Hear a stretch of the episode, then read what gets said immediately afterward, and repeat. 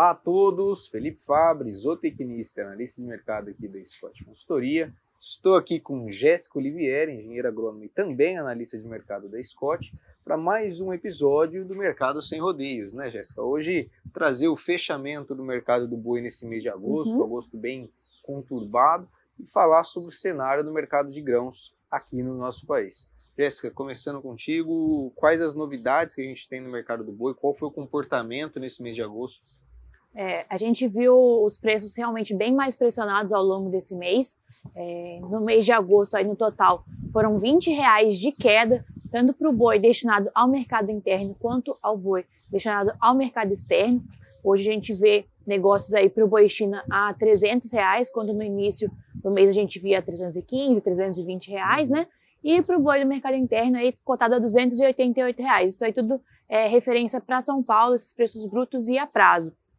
Então, realmente os preços bem pressionados. As escalas continuaram bem, longos, bem longas ao longo de, de agosto e é muito devido ao mercado a termo, né, as contratações a termo, feita aí parceria entre frigoríficos e é, pecuaristas. A gente tem dados até do IMEA que mostram um crescimento, o IMEA, o Instituto Mato, Grossense de Economia Agropecuária, que mostram um crescimento de quase 20% no uso de contratos a termos. Isso no primeiro giro de confinamento e agora para o segundo giro também já tem esse, esse, dado com relação ao uso de contratos a termos, mostrando aí uma preocupação muito grande com relação principalmente às entregas do lado das indústrias. Né? Então, as, uhum. as, indústrias preparando as suas escalas e a ponta é, vendedora, no caso o pecuarista, preocupado com o risco do mercado físico, como nós tivemos no Sim. ano passado, em função da saída da China pelos dois casos atípicos de mal da vaca louca. E aí, falando de China, comportamento para exportação hoje, saíram os dados ontem. Qual foi o momento da exportação, né?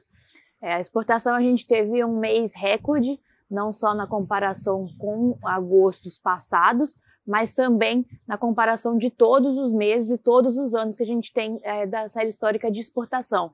Então, a gente exportou 203 mil toneladas de carne bovina nesse mês de agosto, né, pelos dados parciais liberados pela CSEX.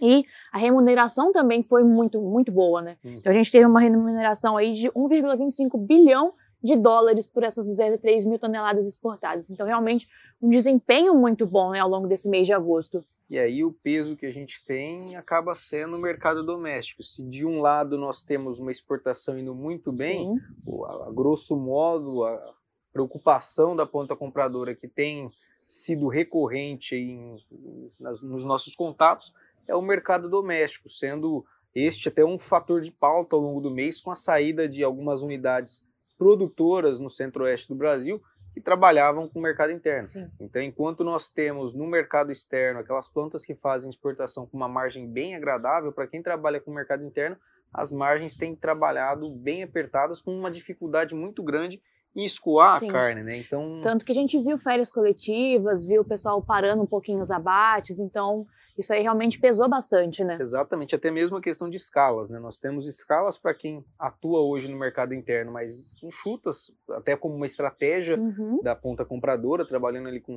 sete, oito dias. E quando a gente compara com o ano passado, são escalas relativamente melhores, melhores do que nós tivemos. Sim.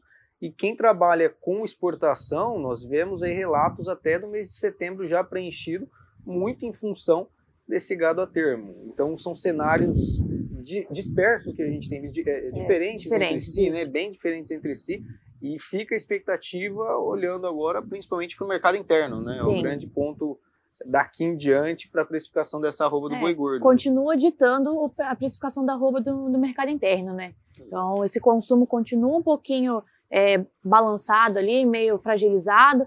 A gente vê ainda recuos no, no mercado de atacado com osso, né? uhum. Então, as vendas estão um pouquinho dificultadas ainda. Então, isso aí pode gerar uma certa pressão um pouco maior. Isso, e até mesmo varejo, né? A gente viu o mês de agosto com varejo trabalhando com quedas ao longo do mês, uhum. nas últimas semanas, agora para virada de mês já mais estável, mas um cenário de preços Sim. também menos firmes do que a gente Sim. vinha acompanhando. E o ágio também aumentando entre o boi mercado interno e o boi China, né? Exato. A gente já tem algumas indústrias aí que a gente dá uma monitorada que tem é, ágio de 20, 30, 30 reais, reais, aí entre um e outro.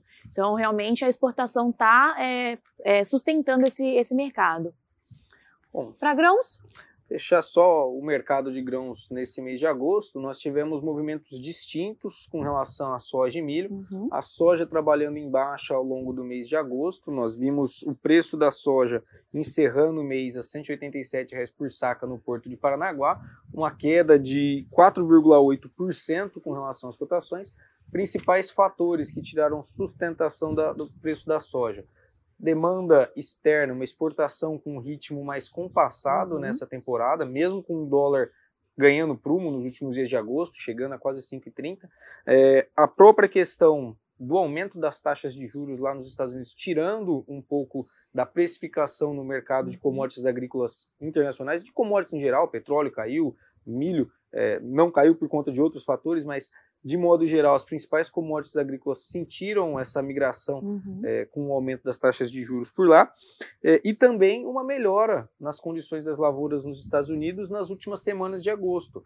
Da segunda quinzena para cá, a gente viu o relatório do, do Departamento de Agricultura dos Estados Unidos mantendo as expectativas de condições das lavouras em boas e excelentes condições em 57%, mas com destaque de que as lavouras em condições excelentes, aumentaram em 1% a uhum. sua participação de uma semana para outra, né, do fechamento do mês para a semana anterior. Então isso acabou dando é, uma pressionada para baixo no mercado internacional e refletindo aqui no mercado brasileiro.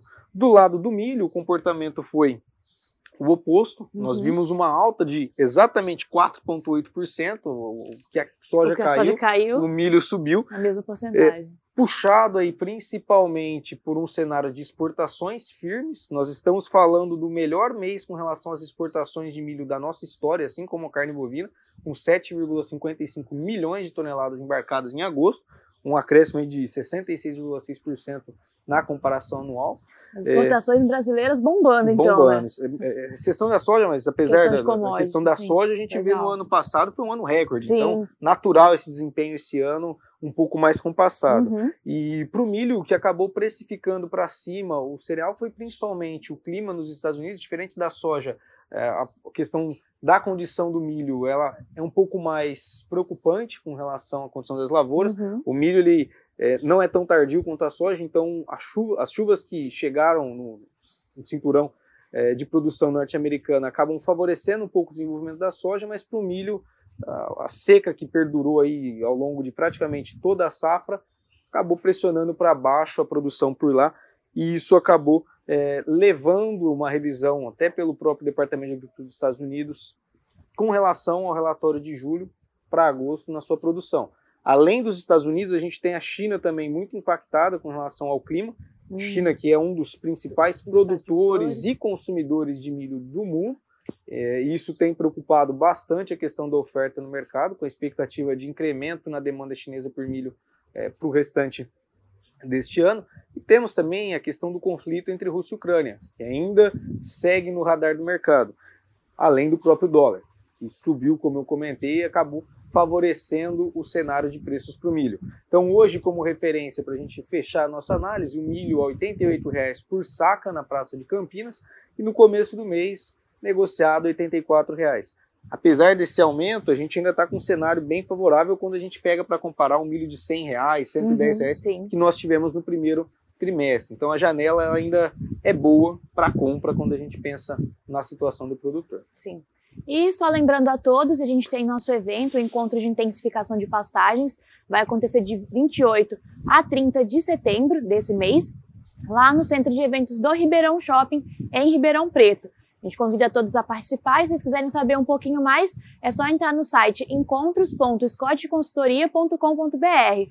A gente se vê lá. É isso aí, pessoal. Aguardamos vocês.